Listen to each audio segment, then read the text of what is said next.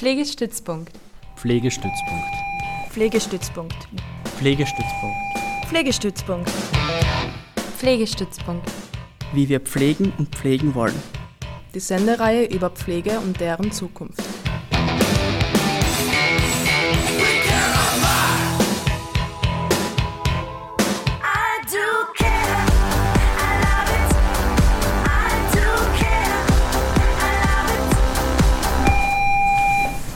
Pflegestützpunkt, wie wir pflegen und pflegen wollen. Herzlich willkommen bei der Sendung Pflegestützpunkt. Karin Schuster am Mikro. Caring Society, Sorgegesellschaft. Das war ein Themenschwerpunkt bei der Sommerakademie der sozialen Bewegungen in Dreiskirchen im Juli 2023. Ich war dabei, aber ohne Aufnahmegerät. Denn das hatte sich schon Maxi Ziegler vorgenommen. Sie produziert den Couchspot. Der Podcast ist Teil vom EU-geförderten Projekt Couch, der Werkstatt für Klima, Arbeit und Zukunft. Somit danke an Maxi, das ist eine freundliche Übernahme. Ich wünsche euch, liebe Zuhörende, eine spannende Stunde mit vielen Eindrücken über die Sorgegesellschaft.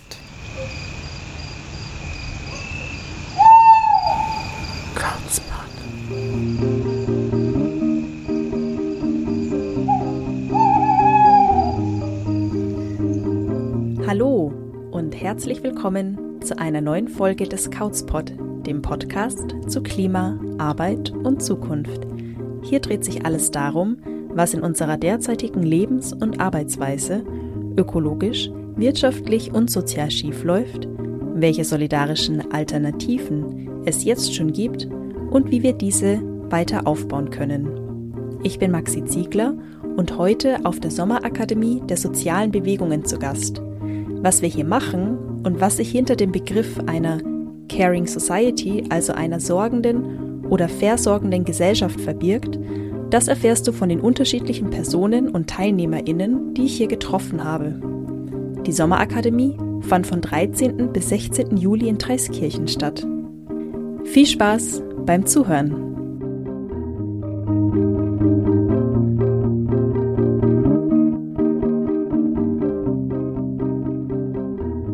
So, hallo, wir sind jetzt hier am Eingang der SORG, der Sommerakademie von Attac in Dreiskirchen, genau in der Johann Wolfgang Goethe Straße. Und ich stehe hier gerade mit Isabella und Anna. Ihr seid gestern schon angereist. Wie habt ihr geschlafen? Gut, also in einem großen Turnsaal. Es war ein bisschen heiß, aber es war schon witzig. Ja, geschlafen habe ich nicht so gut, aber der Himmel ist strahlend blau und insofern bin ich trotzdem sehr gut gelaunt und freue mich auf den Tag. Was passiert denn? Was wisst ihr schon?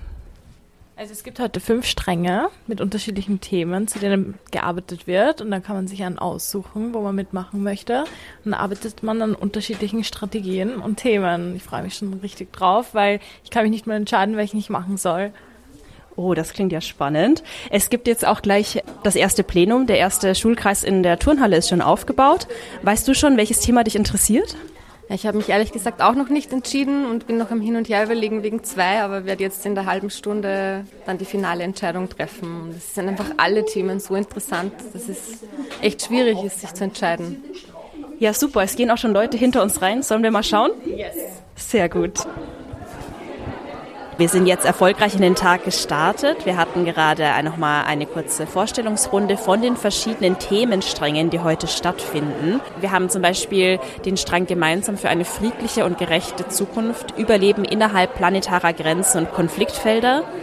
Dann gibt es aber auch gemeinsam zum sozial-ökologischen Umbau der Wirtschaft kollektiv mächtig werden. Wie können wir das schaffen? Also es sind sehr praktisch bezogene Inhalte, die hier vermittelt werden heute und den Menschen interaktiv arbeiten, sich gemeinsam austauschen und eben versuchen weiterzudenken, auch in die Visionierung zu kommen. Es gibt auch ökonomische Alphabetisierung, Wirtschaftsbildung und Skills zum Aufbau einer gerechten und klimasozialen Gesellschaft.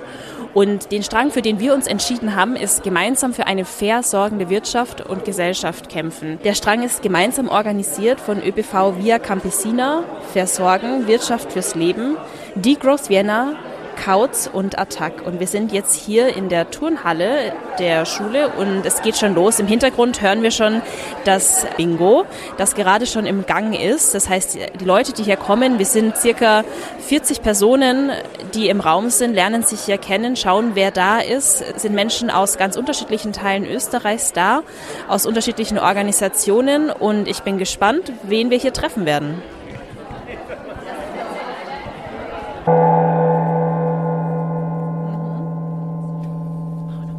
Das Bingo ist voll im Gang. Es gab gerade den ersten Gong. Das heißt, eine Person hat schon vier verschiedene Gemeinsamkeiten in einer Reihe mit anderen Personen gefunden.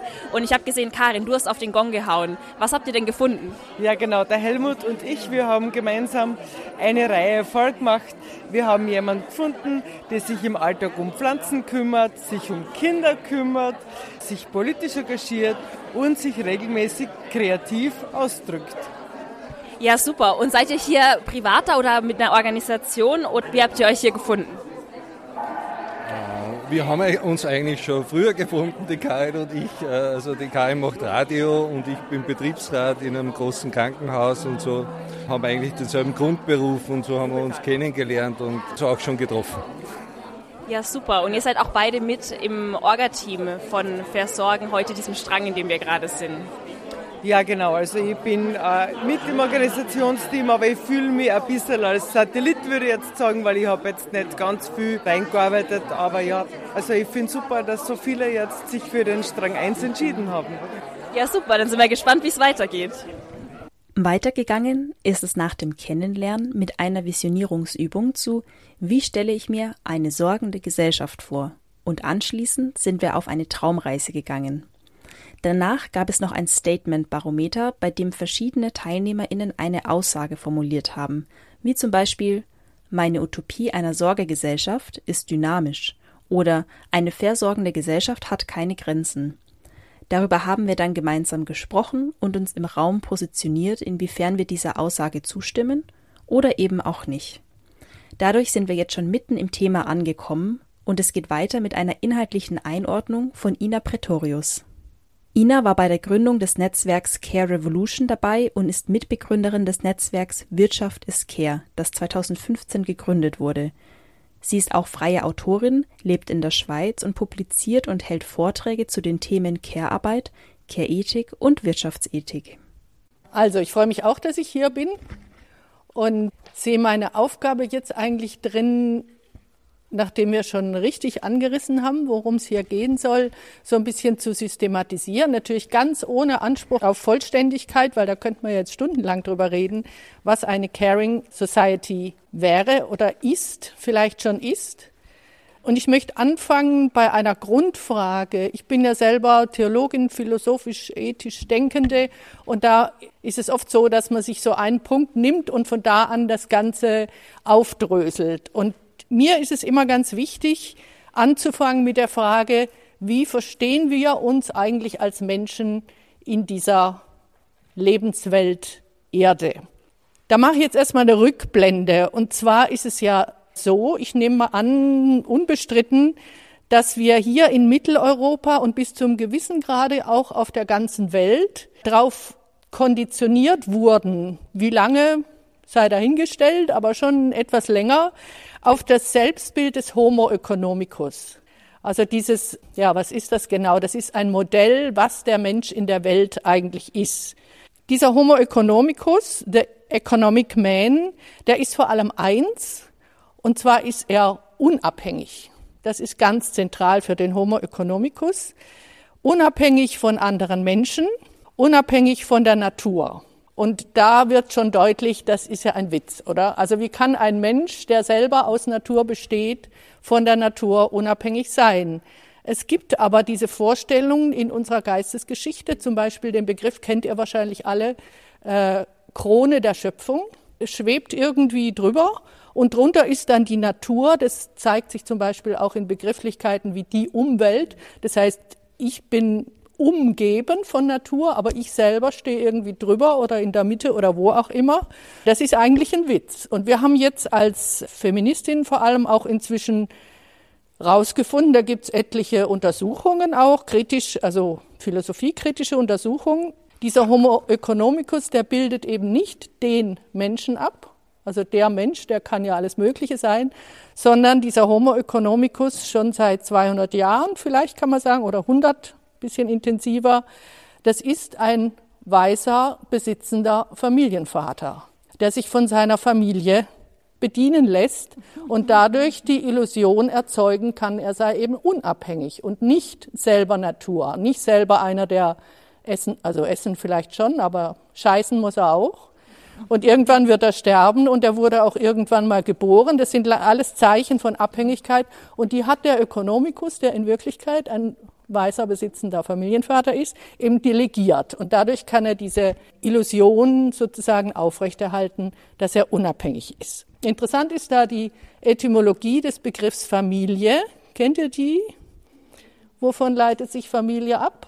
Das ist ja ein Begriff, den wir alle irgendwie sehr lieben oder immer wieder neu definieren. Aber was ist Familie? Das leitet sich ab vom Begriff Famulus. Und Famulus ist der Diener. Also die Familie ist vom Begriff her eine dienende Institution, die eben diesem sozusagen die Illusion dieser Unabhängigkeit des Familienvaters, der diese Institution kontrolliert, systematisch erzeugt. Also das ist heute nicht mehr so. Ich spreche des, oder wir sprechen deshalb auch vom postpatriarchalen Durcheinander. Das ist einer meiner liebsten Begriffe. Also wir sind jetzt aus dieser Ordnung eigentlich schon raus. Und jetzt sind wir aber nicht im Matriarchat oder sonst wo in einer tollen Ordnung, sondern wir sind im Durcheinander. Dadurch wird diese Illusion der Unabhängigkeit zerstört. Und jetzt müssen wir gucken, wie wir das Ganze neu ordnen. Und das sind die Erkenntnisse, die jetzt den Homo economicus umkehren, die sind jetzt ganz wichtig und die sind für mich der Ausgangspunkt der Frage, was ist eine Caring Society? Nämlich erstens, alle Menschen sind abhängig und alle Menschen sind Natur. Das sind so die beiden anthropologischen Grundsätze, von denen aus die Caring Society systematisch aufgebaut werden kann. Nochmal ein Ausflug in die Etymologie. Natur, wisst ihr, wo sich dieser Begriff ableitet? Ist eigentlich schon interessant, dass man die, so diese Begriffe, mit denen wir alltäglich umgehen, oft gar nicht weiß, wo die herkommen. Natur ist lateinisch und es ist ein Partizip des Verbs nasci und nasci heißt geboren werden. Das heißt, Natur weist darauf hin, dass wir alle geboren worden sind. Das heißt, wir sind nicht irgendwie aus der Hand des Herrgotts vom Himmel runtergefallen oder so, sondern wir kommen aus einem anderen Menschen raus. Und das heißt eigentlich, Natur ist alles, was wir nicht uns selber verdanken. Und im Grunde ist es ja dann so, wenn dir ein neugeborenes Kind anguckst, ich bin gerade zum zweiten Mal Oma geworden vor ein paar Wochen, habe das also sehr persönlich im Kopf, dieses Bild, da merkst du, wir verdanken überhaupt gar nichts uns selber. Also nicht mal, wenn ich einen Doktortitel habe oder einen Nobelpreis gewonnen, dann habe ich das Gefühl, das ist meine Leistung. Aber im Grunde ist es die Leistung der Gesellschaft, die mich erzogen hat, also die Mutter, die mich geboren hat, die Eltern, die mich beschützt haben und so weiter.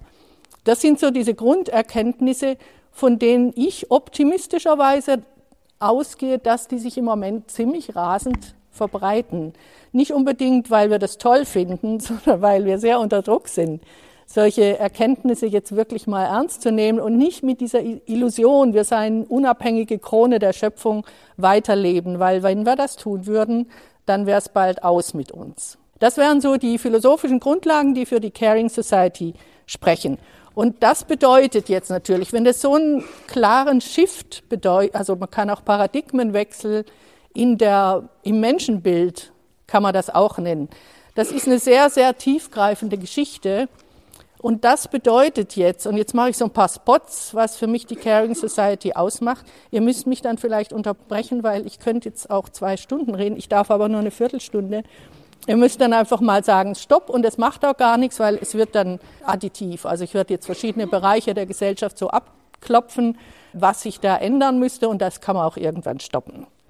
Also von diesem grundsätzlichen Paradigmenwechsel in unserer Selbstwahrnehmung ist die Caring Society jetzt nicht etwas, was sich zum Beispiel beschränken lässt auf monetäre Umverteilung. Das ist ja so vielleicht der eher gewerkschaftliche Ansatz. Wir müssen einfach das Geld anders verteilen und dann sind alle zufrieden und alle haben ihren Lohn und dann ist gut. Das ist ganz sicher ein sehr wichtiger Punkt, aber ist nicht der einzige. Es muss sich nämlich, also mal grob gesagt, es muss sich in dieser Gesellschaft, wenn sie zu einer Caring-Gesellschaft werden will, alles ändern. Und jetzt fange ich einfach mal so an. Ich fange mal an mit einem Bereich, der hier auch schon vorgekommen ist und der auch sehr wichtig ist, auch bei uns in unserem Verein Wirtschaft ist Care, das ist die Raumplanung. Die Raumplanung, da gibt's ganz tolle Bücher. Ich lese gerade von der Katja Diel, die Autokorrektur. Sie muss sich abwenden von dieser Vorstellung, dass diese getrennten Bereiche, also hier ist der Autoverkehr, da ist die Erwerbsarbeitswelt, da ist die Erholungswelt, da ist die Familienwelt, dass diese Sphärentrennungen aufgehoben werden müssen. Und das bedeutet für die Raumplanung sehr viel. Was mir auch noch wichtig ist, also ich werde bei den einzelnen Bereichen auch jeweils sagen, wo es schon anfängt, weil es fängt schon an. Gerade in der Raumplanung habt ihr vielleicht schon gehört, dass zum Beispiel die Städte Amsterdam und Paris ganz gut auf dem Weg sind zu einer sogenannten 15-Minuten-Gesellschaft. Das heißt, es geht nicht mehr darum, dass da diese, so wie es nach dem Krieg passiert ist, dass diese Achsen, auf denen vor allem oder nur die Autos überhaupt ein Recht haben, die Städte zerschneiden. Ich denke da gerade an Stuttgart, da gibt es zwei solche Achsen mitten durch die Stadt. Sowas ist nicht mehr möglich in einer Caring Society, sondern es müssen Quartiere entstehen, wo die Leute ihre Grundbedürfnisse innerhalb von 15 Minuten zu Fuß oder mit dem Fahrrad erfüllen können. Das wäre eine Grundstruktur für die Caring Society. Und da gibt es auch schon ein paar Bilder jetzt. Also das war jetzt hier schon ziemlich im Mittelpunkt. Zweitens die Pädagogik. Was sollen die Kinder lernen in der Schule? Das ist mir jetzt persönlich auch sehr nah, weil ich habe zwei Enkel. Meine ältere Enkelin, die ist jetzt gerade vier geworden. Das heißt, die wird so ungefähr in zwei Jahren dann in die Primarschule kommen. Und dann ist jetzt die Frage, ja, was lernt jetzt die zum Beispiel über Ökonomie? Und da kann ich jetzt zurückblicken. Die Mutter von meiner Enkelin, die hat im Jahr 2007 in der Schweiz Matura gemacht und ich habe da immer so ein bisschen geguckt, was lernt die eigentlich in der Ökonomie? Und das war haarsträubend, weil ich habe gedacht, ja, wir sind da schon ein bisschen weiter als ich damals, als ich Abitur gemacht habe. Und es ist überhaupt kein bisschen weiter. Die lernen immer noch, die Wirtschaft beginnt mit dem Geld, mit der Kreditkarte und mit der Produktion, die entlohnt ist, Lohnarbeit. Da fängt Wirtschaft an. Und dass ich, wenn ich mit meiner Tochter zu Hause zu Mittag esse und ich habe das gratis gekocht, dass es auch Wirtschaft ist, insofern es Bedürfnisse von Menschen, ihr zum Beispiel, befriedigt, das kommt einfach nicht vor. Noch im Jahr 2007. Und ich habe jetzt den Ehrgeiz und ich möchte das wirklich erreichen, dass wenn meine Enkelin in zwei Jahren in die Schule kommt, dass es dann Unterrichtsmaterial gibt, wo eine Erstklässlerin lernt, Wirtschaft ist Care. Das ist der Titel von unserer Vereinigung. Also die ist in der Schweiz auch schon relativ bekannt. Ich habe schon eine junge österreichische Ökonomin, die sogar bereit wäre, so ein Buch zu schreiben. Also die Pädagogik muss sich grundsätzlich ändern. Nicht nur hinsichtlich des Ökonomiebegriffs, sondern auch hinsichtlich der Frage, was ist eigentlich Demokratie, wie entscheiden wir über unser gemeinsames Zusammenleben und so weiter. Da muss ich ganz viel tun. Es tut sich auch schon viel. Also in der Pädagogik, meine ich, ist schon vieles unterwegs. Ich erzähle da jetzt mal nichts dazu, aber das wisst ihr vielleicht auch alle aus Erfahrung, dass da durchaus schon Ansätze sind, die, da schüttelt einer den Kopf, ja, es ist nicht, man muss es suchen, aber es gibt's schon. Dritter Punkt, staatliche Investitionspolitik. Da bin ich gerade im Moment so ein bisschen am gucken, was in Deutschland läuft weil da ja jetzt gerade der Haushalt beschlossen worden ist. Und das ist auch, muss ich sagen, haarsträubend, weil da wird jetzt wieder Austeritätspolitik gemacht, mitten in der Inflation, wo gestrichen wird, überall da, wo es nötig ist. Das BAföG wird gekürzt, das, die Kindergrundsicherung wird nicht eingeführt, das Ehegattensplitting wird nicht abgeschafft und so weiter und so weiter. Also da ist, liegt vieles im Argen. Äh, da seid ihr in Österreich ja gut dran, weil ihr habt ja das Gender Budgeting in der Verfassung. Wobei Gender Budgeting und Care Budgeting ist auch noch nicht dasselbe. Das ist wichtig zu beachten. Das ist auch noch so ein Punkt, wenn ihr dran denkt, wie ich jetzt am Anfang die Care Society eingeführt habe, dann ist eigentlich klar, es geht nicht um ein Frauenproblem. Es geht um ein allgemein menschliches Problem, um die Frage, was ist unser Menschsein in dieser Welt? Und da sind wir jetzt auch ganz stark dran zu arbeiten, Pairing von dem Vorurteil zu befreien, es handle sich da um eine Frauenfrage oder eine Genderfrage, weil es geht um uns alle. Wir sind alle bedürftig. Wir müssen alle aufs Klo, alle scheißen, alle werden geboren, alle sterben. Also es geht wirklich um grundsätzliche menschliche Sachen und das ist überhaupt noch nicht klar. Also wenn ihr euch zum Beispiel die Bebilderung von Caring in irgendwelchen Zeitschriftenartikeln anguckt, das sind immer so diese soften weiblichen Hände, die eine, also eine junge Hand hält eine alte Hand, könnt ihr Google Bildersuche machen, da gibt es unendlich viele Bilder, die dieses Caring auf ein softes weibliches Thema reduzieren. Und da müssen wir auch ganz viel tun, weil in der Caring Society wird Caring nicht mehr weiblich sein. Und Männlichkeit wird nicht mehr assoziiert sein mit Gewalt und Krieg und Aggression und so weiter. Ihr wisst das alle. Also in den Geschlechterbildern, mal ganz abgesehen davon, dass es mehr als zwei Geschlechter gibt, also dass wir die Queerness denken müssen, machen wir jetzt auch. Da muss sich auch ganz viel ändern in der Ikonografie. Also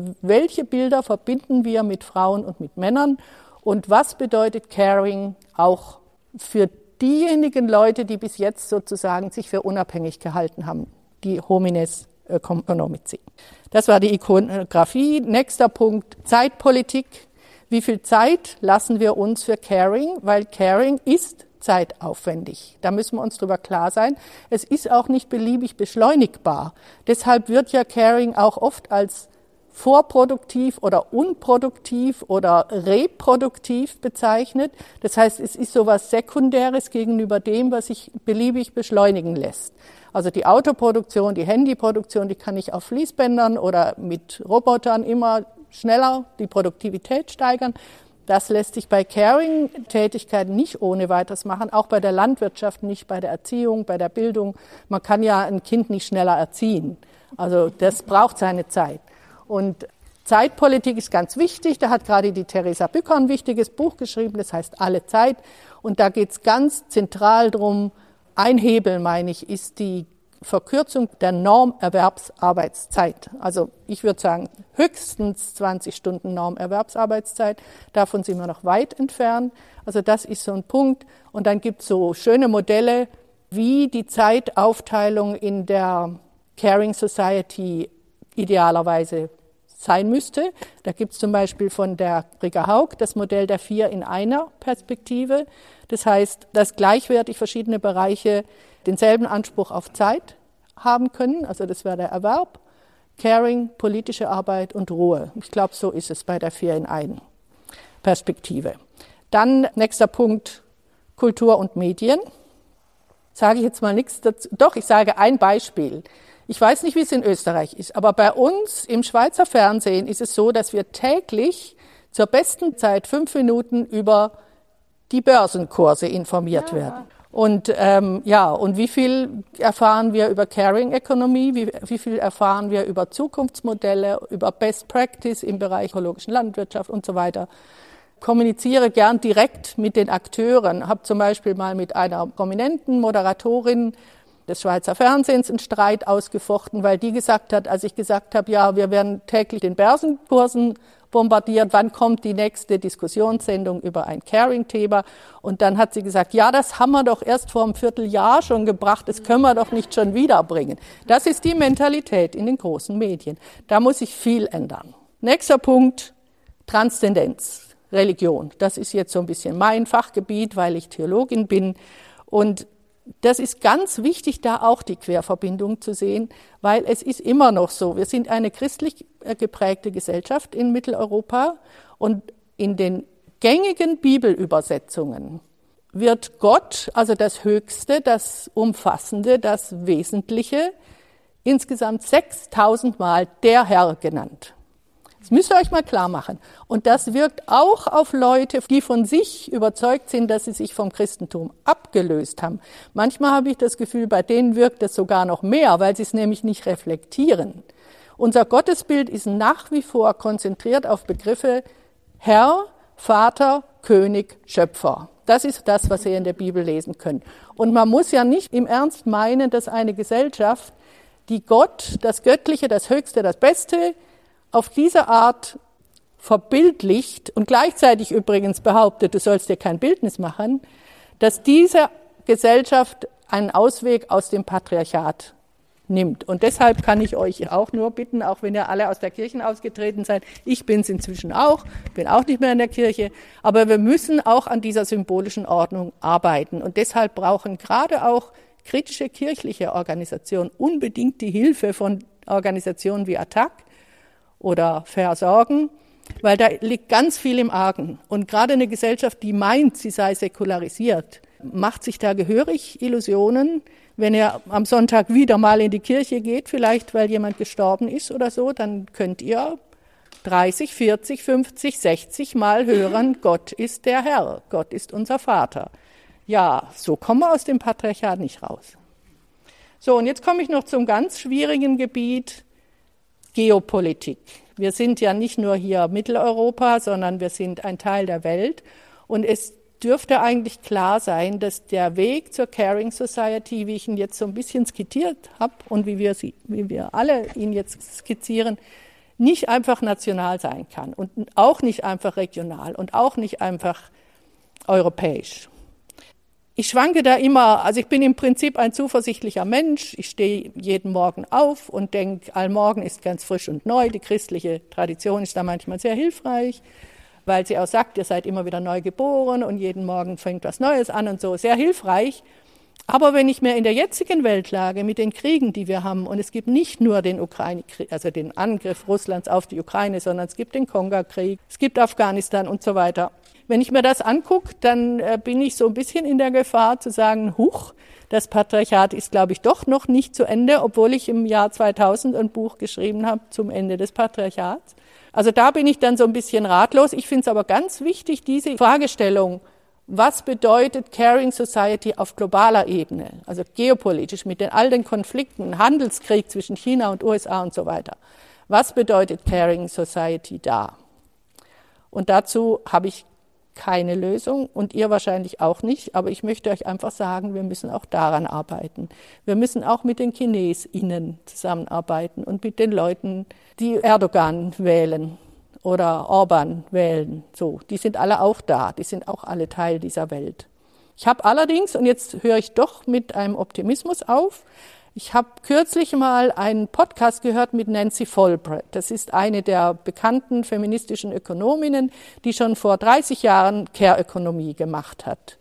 Und dieser Podcast war fokussiert auf die nächste Präsidentschaftswahl in den USA, wo ja Trump wieder antreten wird. Und die Podcaster haben am Schluss, nachdem sie die Nancy Folbre über Care-Ökonomie befragt hatten, haben sie gesagt, es könnte ein Wahlthema sein, es könnte auch ein entscheidendes Wahlthema sein, weil Care, wenn man es richtig formuliert, wenn man den Leuten das wirklich nahe bringt, dann ist es ein Thema, das wirklich alle betrifft und das rechts und links im Prinzip, wenn man es gut rüberbringt, verbünden könnte, verbinden könnte. Also es könnte ein Wahlthema werden in der nächsten Präsidentschaftswahl in den USA, die ganz, ganz, ganz wichtig sein wird. Weil ja, daran entscheidet sich, ob die Ukraine weiter unterstützt wird, daran entscheidet sich, wie es mit China weitergeht und so auch mit Europa weitergeht. Caring Economy als Wahlthema in der nächsten Präsidentschaftswahl in USA, aber auch sonst überall, ist ein großer Anspruch, aber drunter tun wir es nicht. Vielen Dank fürs Zuhören.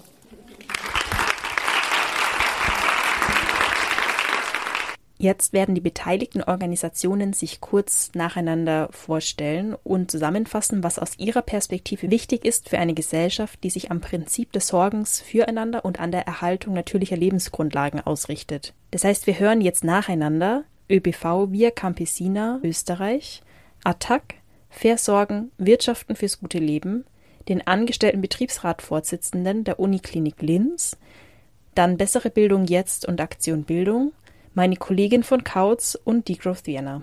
Genau, ich kann jetzt kurz was sagen für den ÖBV Frauenarbeitskreis, der eben vor einigen Jahren geschrieben hat, das Bäuerinnenmanifest mit dem Titel Wirtschaften für ein gutes Leben für alle. Das lege ich dann da auch gerne auf. Und es geht eben da auch um ein Wirtschaftssystem, in dessen Zentrum das gute Leben für alle steht Den Bäuerinnen ist eben auch ganz wichtig dieser erweiterte Sorgebegriff, von dem ich jetzt gerade ganz erstaunt und erfreut bin, wie selbstverständlich der in dieser Runde nämlich schon ist, mit diesem, dass es eben auch die Sorge für die Natur und so inkludiert. Ich freue mich, dass das da, ich das schon als Selbstverständlichkeit sehe.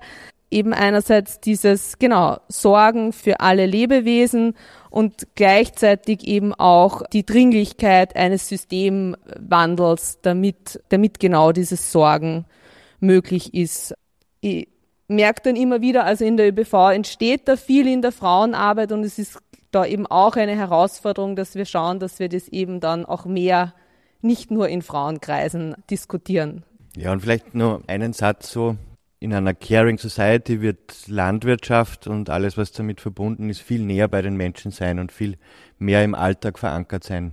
Das ist, glaube ich, so vielleicht dann einmal ein Punkt für die Runde, wo man weiterdenken kann.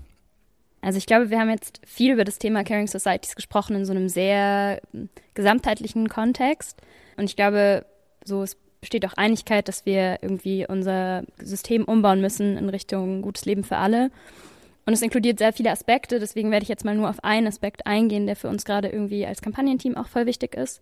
Und zwar das Thema Energie, was auch jetzt schon auch in der Traumreise vorher gefallen ist. Und ich glaube, ein konkreter Aspekt ist, an dem man mal durchdenken kann, wie man unterschiedlich mit so einem öffentlichen Gut umgehen kann. Und ich glaube, also Energie als notwendiges öffentliches Gut und auch als kostbares Gut muss eben anders gedacht werden, als es aktuell passiert in Marktlogiken, und zwar sozial und ökologisch. Was bedeutet das? Das bedeutet zum einen, dass wir eine demokratische Kontrolle brauchen. Das heißt, wir brauchen andere Entscheidungsorgane, die darüber entscheiden, was für Energie wir brauchen, wofür wir Energie brauchen und wie wir die verteilen wollen. Und zum anderen auch natürlich, was für Energie, Ressourcen und Quellen wir nutzen wollen und wie wir da eben rangehen. Da finde ich, kommt auch noch mal ein bisschen die globale Perspektive auch mit rein, wo man sagen kann, okay, ja, sozial und ökologisch in Europa ist die eine Sache, sozial und ökologisch gesamtheitlich auf äh, globale Kontexte gedacht ist noch mal eine ganz andere Sache. Und da geht es dann auch darum, Ausbeutung im globalen Süden zu stoppen, irgendwie neokoloniale, extraktivistische Projekte zu stoppen, die irgendwie vielleicht für uns dann E-Autos und ökologischen Wandel bedeuten, aber am anderen Ende der Welt irgendwie zu Umweltzerstörung und kompletter Verwüstung von Landstrichen führen. Deswegen sind wir eben dafür, dass wir sagen, es braucht eine Versorgungssicherheit, es braucht Caring im Energiesektor, in dem Sinne, dass wir demokratisch und ähm, sozial-ökologisch darüber nachdenken, wie wir Energie verbrauchen und produzieren wollen. Ja, ich würde sagen, für eine Transformation braucht es einen partizipativen Ansatz, so dass alle, die wollen und können, eben mitentscheiden, wie wir uns weiterentwickeln wollen. Versorgen setzt sie ein für die Bewusstseinsmachung überhaupt. Wir da in dem Kreis sind uns in vielen Dingen schon einig. Auch bei vielen Menschen ist das einfach noch gar nicht angekommen, weil sie die Möglichkeiten und Chancen gar nicht kriegen, sie mit dem auseinanderzusetzen. Und da ist Versorgen aktiv in der Bewusstseinsmachung durch Care-Stammtische und so weiter, die wir in Graz da jetzt auch versuchen, noch besser zu machen und anzubieten und dann aber natürlich auch den politischen Druck erhöhen zu müssen, ja. Und ich gebe weiter an die Elisabeth. Wir sind ja auf vielen Ebenen, nämlich im Konkreten, wie du sagst, politisch Gestaltung von Care-Arbeit, aber auch diese Caring Society, Caring Wirtschaft. Und da möchte ich den Fokus drauf legen, dass wir eigentlich etwas anbieten möchten oder uns auch erst nach der Namensumendung bewusst worden, dass wir mit Versorgen eigentlich eine gute Übersetzung haben dieses Caring. Weil das ist ja immer schwierig, das Leuten zu äh, näher zu bringen. Versorgen, Wirtschaften fürs Leben als die Übersetzung, was eigentlich Caring Societies und Caring Wirtschaft bedeutet oder Economy, wie wir gerne sagen. Und auch noch dieses im Großen arbeiten wir auch an diesen Transformationspfaden, wo du Ina ja einiges genannt hast, eben die Zeit, auch dieses besitzen, gemeinsam gestalten, was uns allen gehört, dieses Grundversorgung, den Weg gemeinsam gestalten, was ist denn alles versorgende Gesellschaft und Wirtschaft. Ja, soweit zu uns. Und wem gebe ich weiter? Helmut, bitte. Ja, also ich stehe jetzt nicht für eine Organisation, sondern ich bin Interessensvertreter von 5.500 äh, Menschen, die in einem oder ehemaligen drei Krankenhäusern jetzt äh, fusioniert sozusagen zusammenarbeiten. Und ich sehe da sozusagen den Fokus drauf, diese Gesundheitsdienstleistung, die da erbracht wird, auch menschenwürdig äh, erbracht werden kann. Also das ist ja sozusagen für die Leute, die da arbeiten, schlimm, wenn das nicht mehr ein Mindestgrad an Würde besitzt, wie miteinander umgegangen wird, gepflegt, therapiert, gesprochen, behandelt wird, operiert wird und auch nicht für die Patientinnen und deren Angehörigen. Also ich sehe da sozusagen einerseits die Interessensvertretung als Aufgabe der 5.500 Leute, die arbeiten in diesem öffentlichen Betrieb, der dem Land Oberösterreich gehört.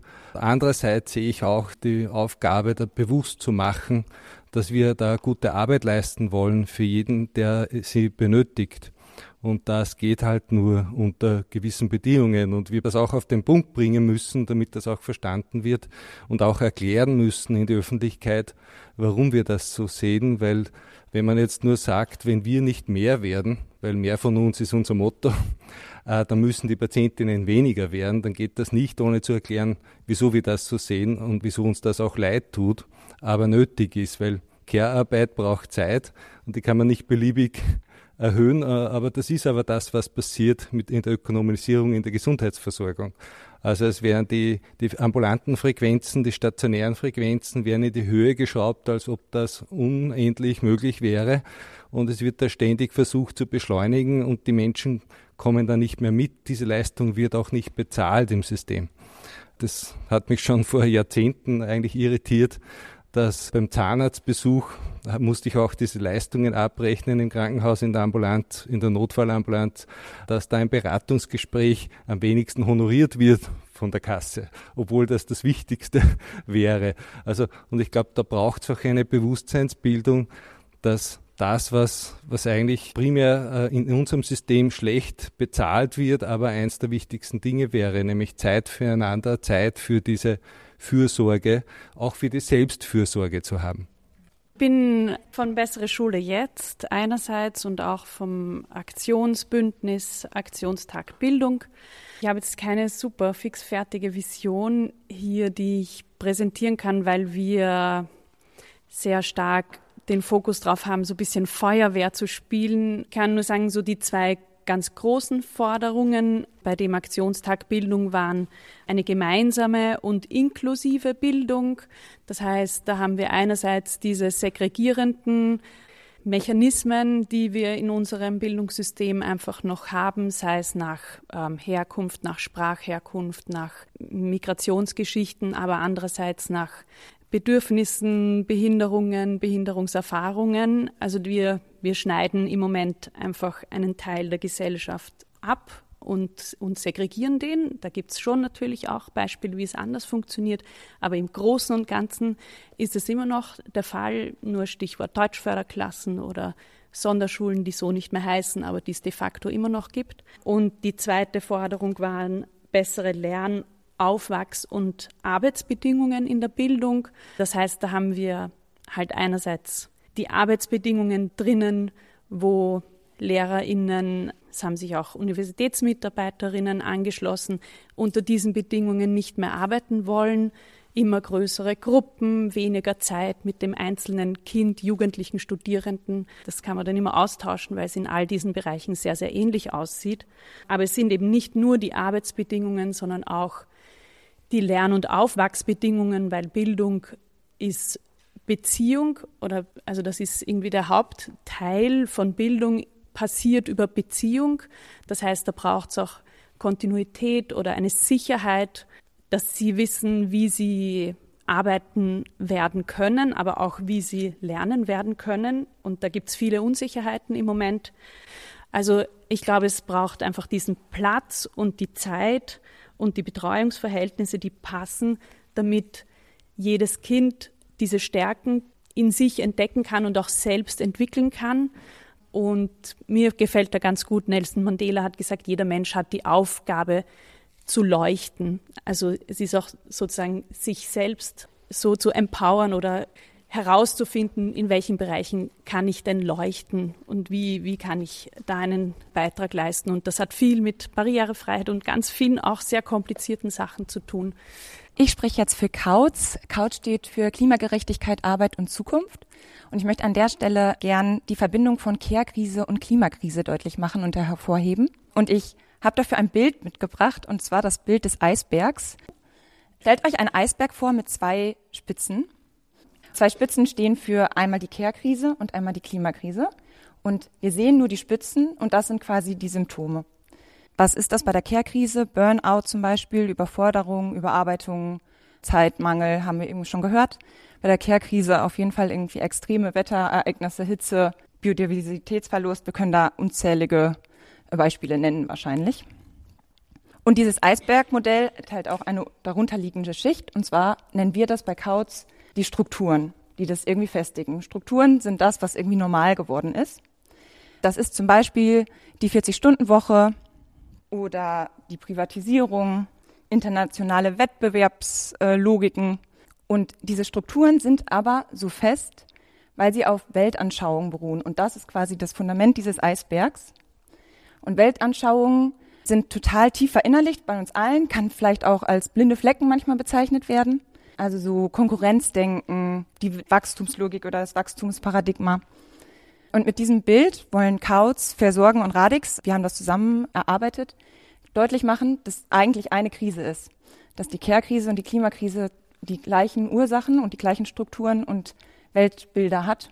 Genau, was ich noch mit so reingeben will, ist, wie gehen wir jetzt damit um oder was folgt aus dieser Analyse, ist einmal Bündnisse zu bilden und das machen wir jetzt gerade, also sich zu vernetzen, verschiedene Bewegungen zu vernetzen. Und Kautz bietet Workshops an, wo wir versuchen, Strukturen zu hinterfragen und damit irgendwie anzufangen, Weltbilder aufzurütteln. So, ich freue mich, für die Vienna sprechen zu dürfen. Ich könnte natürlich jetzt einige Sachen wiederholen, einfach nur, ja, weil viele, viele, viele Punkte, die uns wichtig sind, schon angesprochen wurden. Ganz großes Thema natürlich Zeit, Care-Krise, Klimakrise, das Verbindende. Für uns ist das Verbindende natürlich vor allen Dingen auch die Orientierung am Wirtschaftswachstum und diese Dinge zu hinterfragen. Das heißt, es gibt sowieso sehr viele Punkte, die jetzt angesprochen wurden und die uns einen. Und das ist natürlich vor allen Dingen auch eben diese Kritik an dem, was einer Caring Society entgegensteht. Ja, eine Orientierung an der Wettbewerbsfähigkeit, für uns natürlich eben am BIP zum Beispiel. Eine Orientierung auch an bestimmten gesellschaftlichen Bildern vom guten Leben, etc. etc. Ja, das berühmte äh, Fleisch und Fliegen in Europa. Aber was wir jetzt vor allen Dingen von Digros Vienna gerade versuchen stark zu machen, ist eben auch Alternativen tatsächlich zu schaffen und das vor allen Dingen eben im Bereich der Daseinsvorsorge. Also wir versuchen im Moment die Idee von Degrowth, das heißt eben Wirtschaftswachstum nicht als Lösung aller Probleme, sondern als Problem in sich zu sehen, damit zu verbinden, wieder die Daseinsvorsorge, das heißt einfach die Grundlagen unseres alltäglichen Lebens, uns wieder anzueignen. Ja, das heißt einfach tatsächlich die Dinge, die uns in den letzten Jahrzehnten teilweise verloren gegangen sind, ja, die Dinge, die in der öffentlichen Hand waren und die unser alltägliches Leben gesichert haben, auch wieder zurückzugewinnen. Das heißt, die Grundlagen unseres alltäglichen Lebens neu zu politisieren, zu redemokratisieren, auf ganz, ganz vielen Ebenen. Und das dann, um ein bisschen ganz kurz auf den Vortrag einzugehen, eben auch nicht nur durch eben ein, ein Bild eines Vaterstaats, der uns alle versorgt, sondern eben das tatsächlich selber in die Hand zu nehmen, zu sagen, okay, wir finden Wege nicht nur von einer Versorgung von oben, ja, die von vielen hier auch gestern schon quasi dahinter gesehen wurde, zu dem Begriff einer Daseinsvorsorge, dass es quasi der Staat wäre, der, der uns versorgt, sondern eben Wege zu finden, teilweise mit dem Staat oder durch den Staat, aber auch neben dem Staat dafür zu sorgen, dass wir einfach das zurückgewinnen. Und ganz wichtig ist für mich eben dazu sagen, das ist jetzt keine, keine Kritik zum Beispiel an dem Konzept von Attac, eben eines bedingungslosen Grundeinkommens, ja, sondern wir versuchen eben eine Ergänzung zu schaffen, nämlich eine, ja, eine bedingungslose Grundversorgung, nennen wir das. Und wer daran tiefer interessiert ist, kann später gerne zu uns kommen. Ja, wir werden gut 20 Minuten Zeit dafür haben. Aber genau, wir versuchen halt eben uns einzusetzen für eine universelle und bedingungslose Grundversorgung aller Menschen, die den Menschen auch vor allen Dingen die Angst und den Druck nimmt, für sich selber sorgen zu können und für andere sorgen zu können. Mit diesen Worten starten wir die Mittagspause, bevor es nachmittags im Programm weitergeht. Wir sind nach dem Mittagessen und nach der langen Mittagspause wieder zurück im Programm. Wir sind immer noch im Strang Versorgende Wirtschaft. Wir beschäftigen uns damit, was heißt es denn eigentlich, Versorgen zu wirtschaften? Was müsste sich dafür ändern? Es ist ziemlich heiß geworden. Wir sind hier in Dreiskirchen, 30 Grad mindestens. Ich sitze hier gerade am Thementisch mit Angie von Bessere Schule jetzt. Hallo Angie. Servus, hallo. Was motiviert dich denn heute hier zu sein?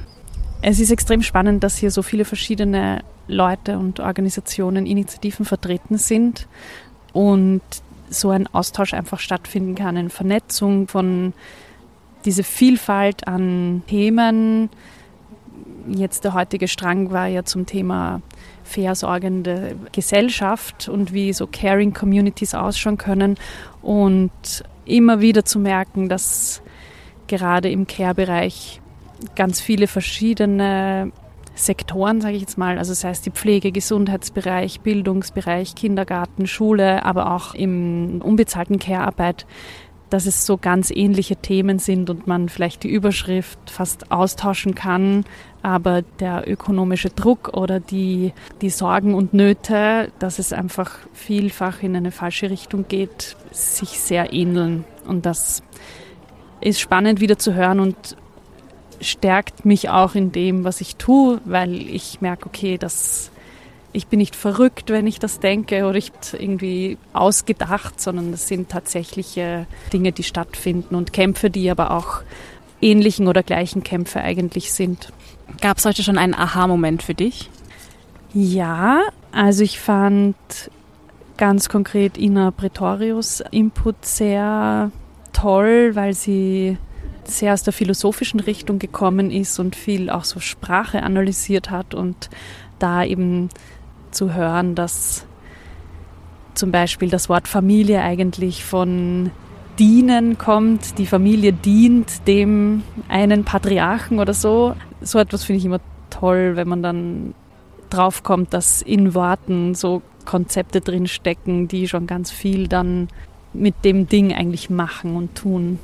Und die wir verändern wollen. Ich habe das auch sehr in mir aufgenommen, dieses, äh, woher kommt das Wort und manchmal macht das wirklich Sinn, darüber länger nachzudenken. Voll, genau. Ja, einfach Leute aus unterschiedlichsten Winkeln aus Österreich, aber nicht auch nur Österreich da zu haben, die auch nicht unbedingt alle dasselbe denken, aber trotzdem in eine ähnliche Richtung irgendwie wollen oder genau, also diese Vielfalt in der Einheit oder so. Das ist sehr spannend und gibt viel Kraft. Und jetzt habe ich auf dem Programm gesehen, geht's zur Fishbowl nochmal in die Turnhalle. Sollen wir da hingehen? Ja, weil da soll ich irgendwie auch was inputen. Dann let's go!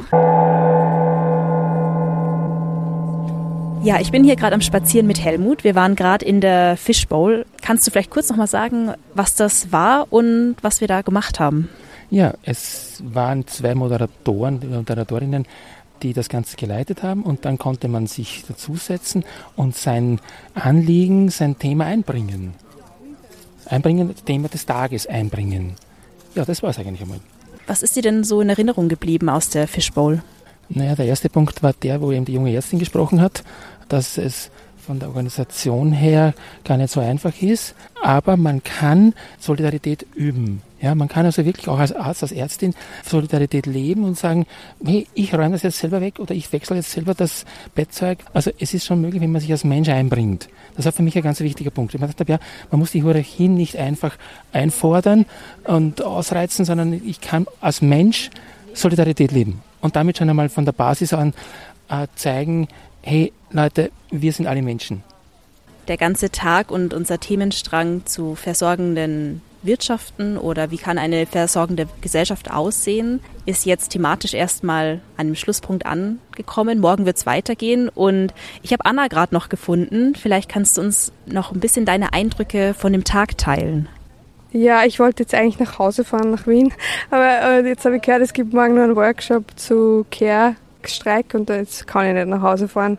Jetzt muss ich irgendwie gleich noch da bleiben, weil ich echt gespannt bin, was dann morgen passiert, weil es irgendwie echt cool war, jetzt da drinnen so viele verschiedene Leute zu sehen. Echt, also Ärztin, Betriebsrat, Leute, die in der Zivilgesellschaft sind und persönlich denke ich schon die ganze Zeit darüber nach, wie bringt man so einen Kehrstreik nach Österreich. Ich glaube, da gibt es noch viel politische Arbeit zu tun, dass wir das schaffen. Was wäre wichtig für den Kehrstreik? Ich glaube, wir müssen irgendwie die ganzen Leute, die sich da in einzelnen Gruppen Ideen überlegen, extrem coole Expertise haben, irgendwie zusammenbekommen und dann schauen, dass nur, nur mehr Leute dazukommen. Aber so irgendwie vernetzen. Und es gab aber heute so ein bisschen die richtigen Vibes, die richtige Stimmung, dass du denkst, das wäre möglich. Ich glaube, es wird schon schwierig, aber es ist nicht unmöglich. Es sind da sehr viele motivierte Leute drinnen gesessen. Aber es ist schwierig, glaube ich, weil, ja, keine Ahnung, der politische Diskurs in Österreich halt generell sehr ruhig ist, sehr rassistisch, sehr eingefahren. Aber das ist dann vielleicht auch Potenzial zu sagen, hey, wir müssen jetzt einmal wieder eine andere Perspektive bringen. Und ich finde, Care ist da schon so ein Thema, mit dem man echt viele Leute fangen kann, weil es betrifft eigentlich jeden. Also ich weiß noch, im Studium habe ich mir immer gedacht, was reden diese Leute über Care? Das sind irgendwelche Feministinnen, die über so ein Randthema sprechen. Und mittlerweile check ich so, hey, es betrifft halt wirklich jeden. So, man wird geboren, dann ist man in der Schule, dann ist man auf der Uni vielleicht oder im Betrieb und nachher kriegt man vielleicht selber Kinder, dann irgendwann wird man alt und gebrechlich oder vielleicht wird man sogar vorkrank zwischendurch. Also dann hat man Freundschaften. Irgendwie, man muss sich ja ständig um Leute kümmern und eigentlich wird man sich ständig um gerne um mehr Leute kümmern und um sich selber. Und es wäre, glaube ich, schon ein Diskurs, der es vielleicht schaffen könnte, auch vielleicht NichtwählerInnen oder FPÖ-WählerInnen, vielleicht irgendwie, wenn man das irgendwie schafft, das rumzukriegen, das Rudern, zu sagen, hey, wir müssen jetzt wieder mal an was Positivem arbeiten, finde ich, dann hat der Care-Diskurs sehr viel Potenziale. Care-Arbeit geht uns alle an. Der Sektor zu jedem Zeitpunkt in unserem Leben bezahlt und unbezahlt. Und ja, ich bin gespannt, was wir da noch so für Ideen haben. Ich auch. Danke. Das war's. Ich hoffe, du hast einen guten Einblick in das komplexe Thema der Caring Society bekommen und alle Organisationen, die du heute gehört hast, sind in den Shownotes verlinkt. Es gibt noch eine Ankündigung. Ja, super, danke. Wir haben ja heute viel über die äh, Möglichkeiten zur Demokratisierung an der Energieversorgung gesprochen. Das heißt, wir wollen wirklich die Versorgung unter gesellschaftliche Kontrolle bringen, demokratisch gestalten, hin zu Versorgungssicherheit, Leistbarkeit und Klimagerechtigkeit. Und unter diesen Schlagwörtern organisieren wir Aktionstage spätestens im November, um uns die Macht über die Energieversorgung in die äh, gesellschaftliche Hand zu holen. Ja, da laden wir euch alle ganz herzlich ein, Mitte November, pünktlich zur Veröffentlichung von den Quartalszahlen und wahrscheinlich neuen fetten Rekordgewinnzahlen der fossilen Konzerne. Also seid dabei, wir freuen uns. Wo kann ich up to date bleiben? Am besten über die Attack Homepage, also attack.at slash Energie, da findet ihr alle Infos zur Kampagne.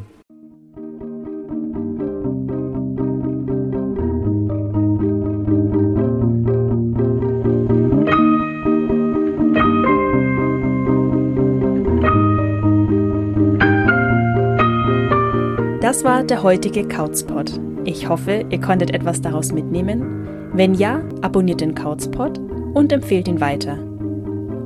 Wenn ihr mehr über Couch wissen wollt oder zum Beispiel einen Workshop buchen wollt, geht auf unsere Website unter couch-project.org oder besucht uns auf Facebook oder Instagram. Bis zur nächsten Folge. Macht's gut! Heute beim Pflegestützpunkt zu hören war eine Übernahme vom Couchspot. Auf der Website helsinki.at findet ihr unter der Sendungsbeschreibung vom Pflegestützpunkt relevante Links und diesmal sind es richtig viele zu richtig spannenden Projekten und Vereinen. Schaut's rein! Maxi Ziegler ist die Produzentin vom Couchspot und sie hat Lust auf Live-Sendung bekommen. Und so planen wir eine gemeinsame Pflegestützpunkt-Sendung im November. Dabei beschäftigen wir uns mit der Frage, was die Krisen in Pflege und Bildung miteinander zu tun haben. Ich wünsche euch alles Gute, herzliche Grüße in alle Richtungen in Österreich wo die Sendung Pflegestützpunkt übernommen wird.